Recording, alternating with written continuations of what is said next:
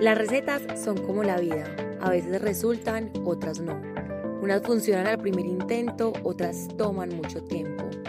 Ningún proceso en la vida es lineal y con este podcast quiero eso, contar historias, vivencias y experiencias que puedan ayudar a muchas personas a disfrutar de esta receta llamada vida. Hola, hola, bienvenidos a Cocinando Sueños. Hoy un nuevo día, un nuevo capítulo. Aparte, estamos estrenando imagen, eh, cada día evolucionando para ustedes y obviamente para mí, porque amo este espacio, este lugar seguro para ustedes. Hoy vamos a hablar de un tema que siento que no lo habíamos tocado, es demasiado recurrente, pero poco se habla. ¿Qué tal eh, si un día cualquiera nos dicen que nos tenemos que ir de nuestro lugar de nacimiento, de nuestro país, donde está nuestra familia, nuestras costumbres, nuestro lugar seguro, eh, que al fin y al cabo uno se aferra a su familia, a esos olores, a las costumbres.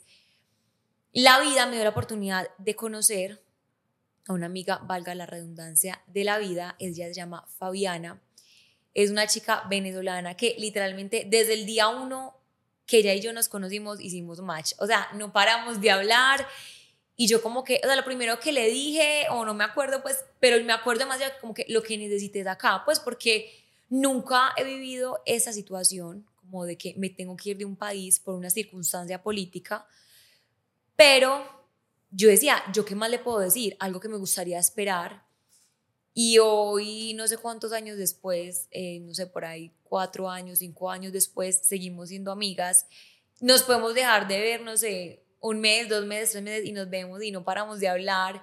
Entonces yo dije, la tengo que tener en mi podcast, la quiero invitar a ese espacio, a que cuente su historia y yo sé que algunos de ustedes se pueden sentir identificados si por obligación tienen que irse a otro país. Y bueno, Fabi, bienvenida a Cocinando Sueños. Gracias por la invitación, me siento honrada.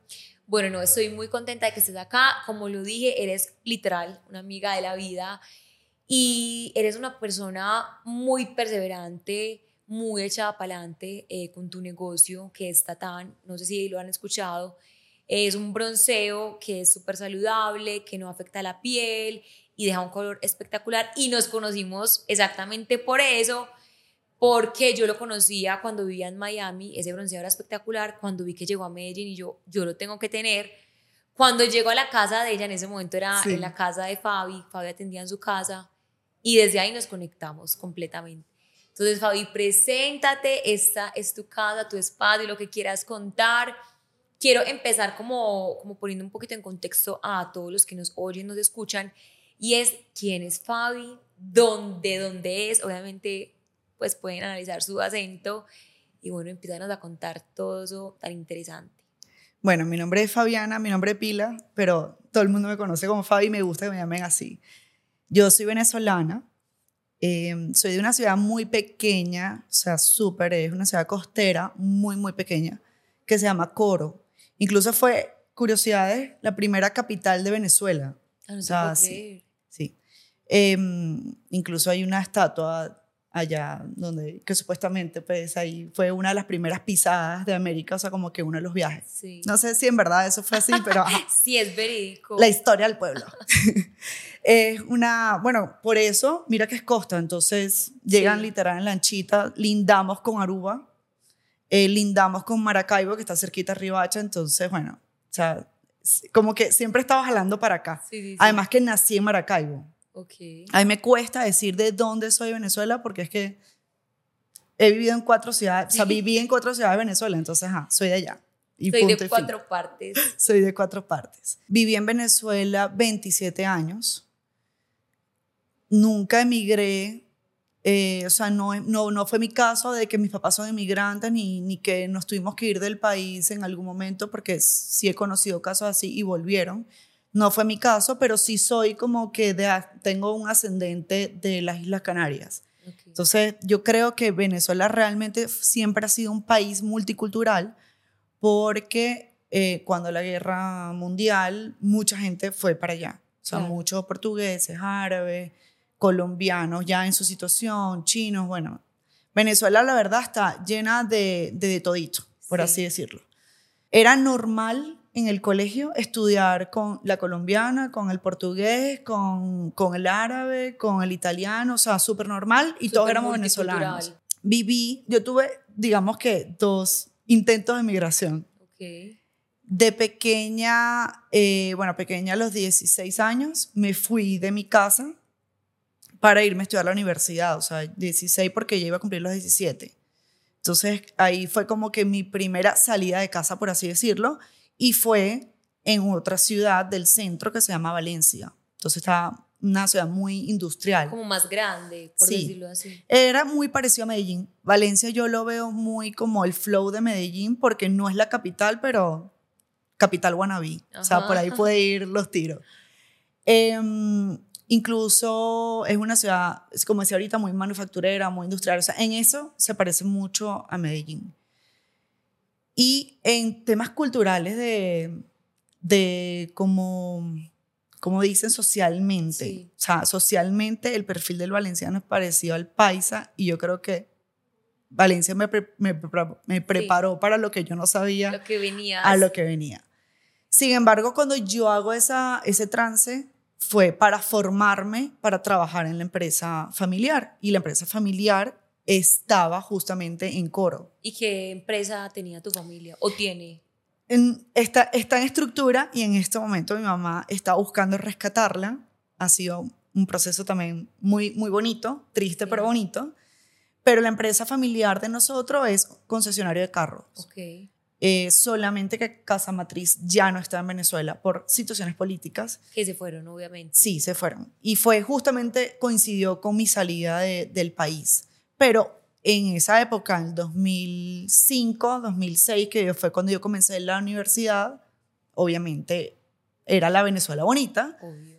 y eh, me tocó irme a estudiar. Digo, me tocó porque yo quería estudiar diseño de moda y mis papás, aunque nunca interfirieron en lo que yo quería, mi abuelo era, o sea, fue en ese momento como que esa figura que te dice, No, ¿qué estás haciendo? ¿qué estás haciendo?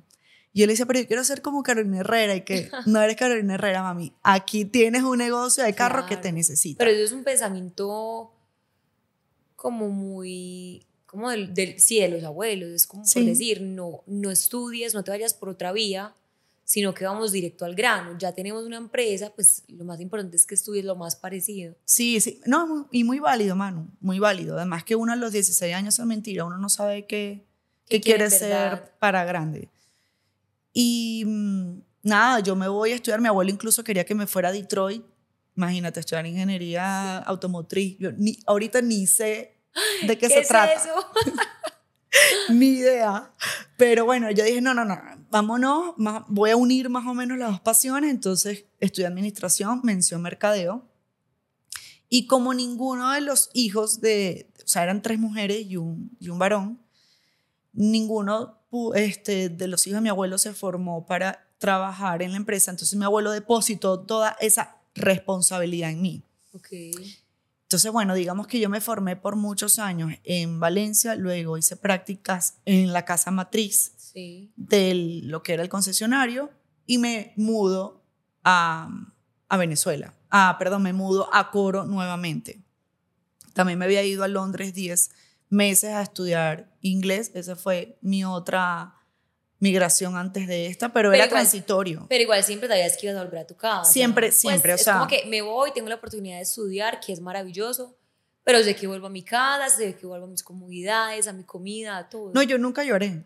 O sea, esas migraciones nunca fueron. Mi mamá llora en el aeropuerto y yo, ¿qué te pasa? Yo voy a volver. O sea, Relájate, Relájate. que aquí yo vuelvo. exactamente. Siempre fue así, siempre sabiendo que iba a volver. Y nada, cuando yo vuelvo a coro, me dio, me dio un poquito, medio duro. O sea, la verdad que sí. Porque aunque yo sabía que ese paso para otra ciudad era transitorio, era para formarme, cuando tú sales de casa, nunca, nunca eres igual cuando vuelves. Jamás. Entonces, había experimentado una ciudad más metrópolis, Más más, grande. más grande, Más organizada, porque al fin y al cabo son más, más avanzadas. más avanzada, con un ritmo distinto, para entonces llegar otra vez a coro, en donde yo sentía que se había congelado en el tiempo, pero porque es costa.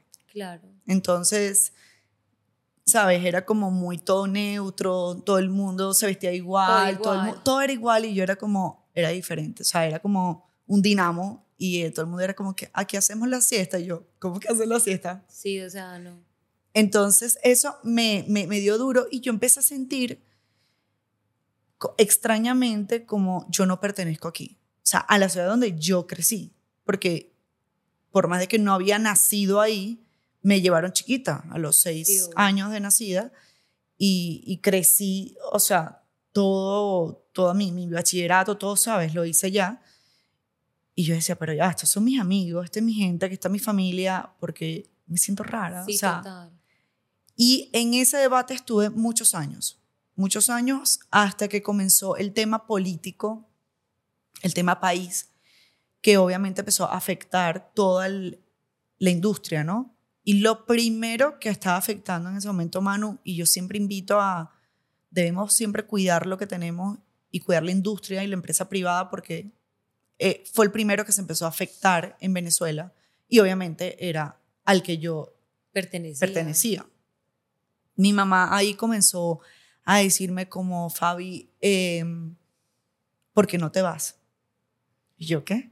Pero ¿cómo empezó todo? O sea, ustedes empezaron a, a ver que no se vendían carros o que no había casi dinero o que tenían que, que echar gente del trabajo. ¿Cómo empezó como a verse esa crisis? Mira, nosotros pertenecíamos a General Motors. General Motors ya traía muchos años de, de guerra, por así decirlo, interna y de supervivencia con el sindicato. Ok. Entonces, nos pasaba de que los carros cuando nos llegaban, eh, ponte, no era un número, esto no era un número común, pero empezó a pasar que llegaban 10 carros cada uno o dos meses. Llegaban averiados, llegaban golpeados, eh, rayados, porque lo hacían los sindicatos, porque ellos querían carros para ellos venderlo. Entonces, bueno, ajá. En ese momento General Motors dice, hay que abrir una oportunidad de negocio que es un taller de latonería y pintura. Y era porque estábamos todo el concesionario gastando demasiado dinero en reparar los carros nuevos, imagínate. Mm. En ese momento se incursiona en, el, en ese modelo de negocio dentro del concesionario y mi abuelo fallece. Ok. Él ya había dicho que yo iba a estar dentro de ese departamento que era el nuevo, el que ellos no conocían, entonces que me formara yo en eso. Y era parte de mi entrenamiento también que estaba teniendo en Valencia. Y mi abuelo fallece y fue como, Fabiana, ya, o sea, tienes que entrar sí o sí. De una. De una. Y bueno, digamos que los carros llegaban, nosotros lo teníamos que reparar y obviamente eran costos que la empresa tenía que ir asumiendo, ¿sí? Costos adicionales porque Que no, era solamente vender. por decirlo así. Exactamente. Entonces, cuando teníamos operativo el, ca- el, el carro, ya ahí se vendía, ¿no? No era que faltaba carro, eh, no era que estaba bajando la demanda de, de- de compra, porque mucha gente quería carro. En Venezuela, realmente en esa época, la gente cambiaba de carro como normal, exacto, porque era muy económico Sí, y era, era muy fácil adquirirlo. Pero, Manu, ¿cómo te digo?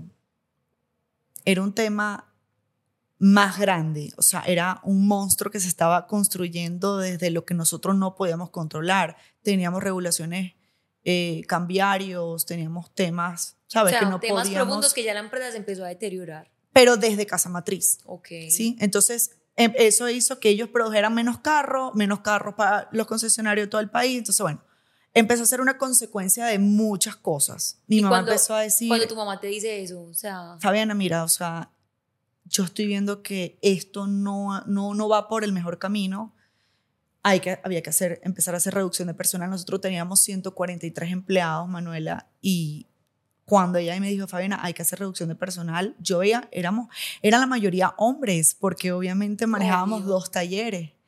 Y yo decía, estos son los cabezas de familia, o sea, no me ¿Qué vamos a rehuso, me rehuso. Y mm, yo decía, ¿qué vamos a hacer? Yo recuerdo que yo una vez le dije a mi mamá, mira, ¿sabes qué? Antes que yo tenga que ceder con uno de mis chicos, que es cabeza de familia y todo, yo cedo mi cargo.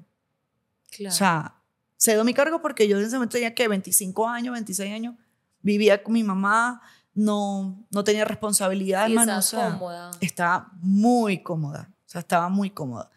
Entonces yo decía, listo, mami, hagamos, hagamos esto. Y mi mamá empezó, mira, viajemos, vamos a ver a qué país quisieras irte. Si tú quieres estudiar diseño de moda, lo que tú siempre has querido, hazlo, comienza de cero. Y yo en ese momento era como, yo esto no lo tenía contemplado, o sea, Sí, yo le decía a mami, no, o sea, yo no me Y quiero tus ir. papás no habían pensado irse, o sea, ellos sí o sí se iban a quedar en Venezuela. Mis papás viven en Venezuela. Ok. mis papás Entonces, viven es- allá. Tú te vas sola Sí. a buscar un mejor futuro para, Sí, sí, exactamente. para iniciar de cero. Exactamente. Viajamos a, a muchos lugares, más que todo porque yo creo que cuando nosotros nacemos no nos damos cuenta que somos legales en un lugar, o sea, Total. y entonces era como investigar cómo era el tema migratorio, em, todas las, ¿sabes? Los pasos a seguir para estar legal, que era lo que yo siempre busqué. Había muchas alternativas, muchas maneras de migrar, pero yo quería irme por lo legal. Obvio. Colombia no estaba contemplada. Y estamos hablando de una, pues de emigrar a un lugar, pero absolutamente cómodos, ¿sí me entiendes? O sea, frente, yo sé que de pronto pasaron por momentos complicados de que ya la reducción de la empresa, de Sí. los carros, pero a pesar de esa situación, igual estaban cómodos, o sea, era como que tenemos esas opciones. Claro. O sea, es, es una decisión difícil, pero también poniéndolo en el peor de los, de los paisajes, viene siendo una decisión cómoda por difícil que sea, vuelvo y digo. Sí, no, claro, y es que no solamente era la empresa, eran las propiedades, eran eso, el- los, los carros, apartamentos, casas, o sea, eran cosas que yo decía, pero es que yo aquí todavía tengo cosas que hacer, Pues que me atan esa... que me atan, que me atan. Eso era lo que yo sentía. Pero había como un Pepe Grillo dentro de mí que me decía como, vete, o sea, Sí, tú no, no sientes que no te pertenece, que no perteneces acá, entonces es tu oportunidad. Pero, ¿sabes? Cuando empieza uno a debatir, como no, sí, sí, no. ¿qué hago? En ese momento yo tenía también una relación con el chacho al pueblo. Ajá. ¿Qué dirían ustedes? Que todos Este, morían. Sí, sí, sí, sí. Y una relación de cuatro años, la creencia, o sea, no sé, siento que es cultural. En- allá era como a los 25 ya tienes que estar casada, buscar hijos, tal, las empresas rodando y uno, ya, a lo que Sí. viniste, pues. Entonces yo estaba en esa edad y yo era, no, pero es que ya me toca, ya yo me tengo que casar Sí, ya es el momento. ya es el momento y se fractura esa relación, o sea, se acaba. Sorpresivamente para mí, se acaba. Y yo, Manuela, quedé, Destruida. no, era una bambalina de un árbol de Navidad guindando, o sea, quedé, ¿qué pasó aquí? Y en ese punto yo empecé a evaluar todo mi entorno, entonces era como, ok, ya, la empresa se, se, Se quebró. se está yendo. El, la situación país no lo estoy disfrutando porque para mí me parece difícil tener que ir a una farmacia a comprar un acetaminofén y que te digan, no hay. No hay. O sea, el no hay existía en todos lados. en todas partes. Entonces eso a mí no me gustaba tampoco. O ni siquiera que no te dijeran, uno llegaba a un lugar y, y no había, o sea, eran No, las, no. Las, las estanterías solas. No hay. vacía. O sea, en- e- ese fue, empezó a ser el año crítico de Venezuela. Ahí comenzó ¿De qué año estamos hablando? en el 2015. 2015. Fue, ya ese fue como mi, mi punto de quiebre. Y ese fue el año en que empezó a escasear todo, hasta la luz. O sea, era algo insostenible y yo Qué decía, fuerte. no, no, no me siento feliz, no me siento feliz. Y cuando esta relación se acaba, yo dije, mira, si no lo hago ahorita, no lo voy a hacer nunca. Sí, ya, era también como un mensaje del universo, como, amiga, vete de ese lugar. Sí, marica ya, que Marica diría, ya. que diría Carol G. ¿Y por qué Colombia? O sea, ¿por qué llegaste acá? Y Mira. Medellín. Eh, Eso también fue como, yo se lo dejé al, se lo dejé al destino, a la suerte, más bien, a la suerte. Porque estoy yo conversando una noche con la mamá de mi mejor amiga, que ella es coach, y yo le digo, Esther, no sé qué hacer, o sea, no sé qué hacer, yo estoy en esta situación, me quiero ir, pero a la vez no. Y me dijo, mami, ¿qué es lo peor que puede pasar? Y yo le digo, que me regrese. Y me dice ella, sí que te regreses, pero al mismo lugar que estás hoy. Y si te toca regresar, te vas a venir y más aprendida. Tómalo como un aprendizaje, estás Total. joven. Al día siguiente, yo se lo estoy contando a, que es como mi hermana, pues mi prima, ella en ese momento vivía aquí en Medellín. O sea, ¿ya tenías familiares acá? ¿O solamente Ella ella? vivía aquí con su esposo y Ok. su hija, pero vivieron aquí un año solamente. Ah, listo. O sea, fueron mis ángeles quienes me recibieron. Sí, sí. Y yo le cuento, ella me dice, Fabiana, mientras tú decides a dónde te vas, mientras, eh, pues, como que tienes legal el tema, eh, mientras tú tienes, adquieres los papeles que tienes que tener para la legalidad en otros países, si te quieres ir para Estados Unidos, lo que sea, vente a Vente Medellín. pa' acá. Me dijo, estás ahogada ver ya. Exacto. Me dijo, además que esto te va a gustar, se parece mucho a Caracas y aquí el mundo de la moda está aquí, o sea, te va a encantar. Sí. Y yo como, Mm, eso es lo que necesitaba, el empujón. Ok, Medellín, Medellín. Me meto yo, Google. ¿Cómo es Medellín? Tú no Dame me- tres respuestas interesantes. por favor, dime qué hacer.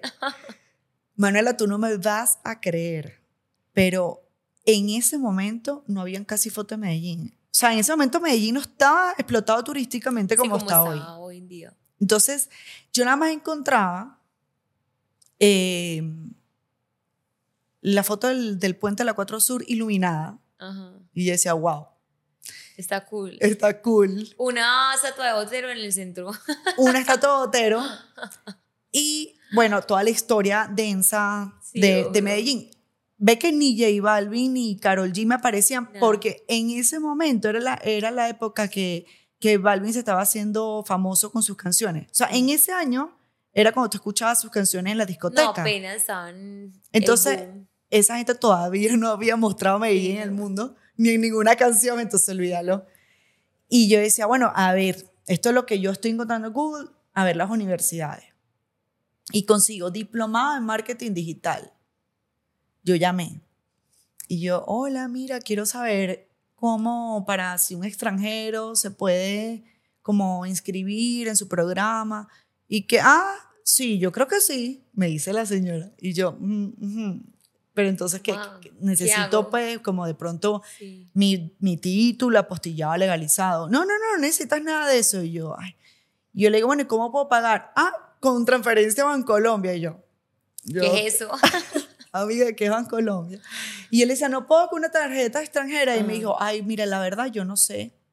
Pero pu- puedes hacer como, ¿sabes? Por internet, el link Sí. de pago e intentarlo. Y yo decía, bueno, Diosito. ¿sabes qué? Si me pasa la tarjeta, es porque me que por- de por sí, este, este es parte de todo. Era una tarjeta americana, porque en Venezuela, como teníamos control cambiario, no se podían transaccionar ese tipo de cosas. Entonces yo decía, si me pasa la tarjeta, para allá fue. Dios quiere que me vaya. Yo sudé. O sea, yo sudaba mientras eso era procesando, procesando con trin, Chin. Ah, ya. inscrita. Y yo no, ya, Medellín. O sea, yo Medellín no lo tenía contemplado, incluso lo estaba viendo como tránsito. Y llegaste acá y. Mira, Medellín me cautivó. O sea, Medellín me enamoró. Me enamoró. O sea, yo llegué aquí, me recuerdo a la primera persona que conocí, se llamaba Jaime, Ajá. que era el señor del taxi. Yo que hablo hasta por los codos, Jaime, cuéntame. ¿Y tú Cuéntame esa ciudad, por favor. ¿Cómo te llamas? ¿Y qué haces? ¿Y tu familia? Bueno, yo, porque me gusta, y decía, esta gente se habla bonito. O sea, me tenía loca el acento. Y mi, mi prima me decía, deja de estar escuchando a la gente como habla, que te vas a terminar enamorando de un paisa. Literal. Y tú dijiste que ibas aquí de transitorio. Y yo, bueno, no, pero, pero yo estoy aprendiendo Sí, de la sí, ciudad. Me pareció súper interesante, Manu, porque no le tenía expectativas. Entonces, cuando yo me consigo con esto, o sea, de verdad que Medellín es cultura, me gustaba mucho la formalidad. O sea, allá en Venezuela, por la misma situación, yo siento que la gente se olvidó decir, por favor, gracias, permiso. Entonces aquí, Sí, las cosas básicas pues, de un ser humano. exacto. O sea, la- e- esa educación era muy evidente para mí y me encantaba. Me encantaba mm, cómo la gente quiere y respeta su ciudad. O sea, era como no permitir un- una basura en la calle. Sí, como aquí se nota demasiado el sentido de pertenencia. Sí. No importa si es estás en un estrato social alto, eh, pues en un barrio o una comuna, se ve demasiado ese sentido de cuidar lo que hay alrededor tuyo y eso es súper bonito. Sí, sí, sí. Todo y yo, eso pues, me que empezó a vivo cautivar. aquí toda mi vida, digo, me encanta Medellín, o sea, eso me parece muy bonito. Es espectacular y, y nunca lo pierdan. De verdad Ay. que donde lo pierdan me van a ver en una valla esa bajando palmas. No pierdas tu educación. Fabi, hablemos de, bueno, llegaste a Medellín, empezaste a estudiar, me imagino, empezaste a conocer gente, pero obviamente uno llega a un lugar y obviamente pues hablamos desde la comodidad de, de, de tener la oportunidad de estudiar y de venir a una, a una ciudad diferente, bonita, eh, que tenías algún familiar, que no estabas completamente sola, pero me imagino que llega un punto en que esa euforia, como de qué felicidad, también es como, llegan como esos momentos de decir, ¿será que esto sí es lo mío? ¿Será que por más que esta ciudad me guste, será que sí es la mejor decisión? Porque a uno le pasa, o sea, yo viví mucho tiempo, pues mucho no, pero he vivido en tres ocasiones por fuera, he vivido en Miami, he vivido en Washington, y como que yo decía, vuelvo digo, los primeros meses uno es matado, feliz, que el shopping, porque tenemos la oportunidad, pero llega un momento que uno dice, estoy lejos de mi familia, nunca estoy en ninguna reunión familiar, mi mamá cumplió años y no estoy, eh, ¿será que quiero estar aquí? ¿Será que no? Entonces, yo quisiera que nos contaras de pronto alguna anécdota que tú digas, esa situación me quebró y más porque me imagino que siempre estuviste muy enterada de lo que estaba sucediendo en Venezuela. Sí. Porque obviamente, bueno, ya esa es la pregunta, pero pues algo que se me vino en la cabeza, cuando uno tiene en la cabeza de uno la situación de sus papás y de su familia, y tú viendo acá que tienes, por ejemplo, la luz, el agua, vas a un supermercado y todo está, y tus papás que son más grandes, que tus, bueno, tu abuelo ya estaba muertico, pero tus primas, no sé, o sea, gente de edad, y no decir, ellos están sufriendo de esa escasez, yo acá lo tengo todo, ¿será que sí es lo mejor? Entonces, bueno, cuéntanos como esa anécdota que, que te quebró un poquito. Antes de contarte la anécdota, sí te voy a, a, a decir algo que, que siento que es una realidad, no solamente mía.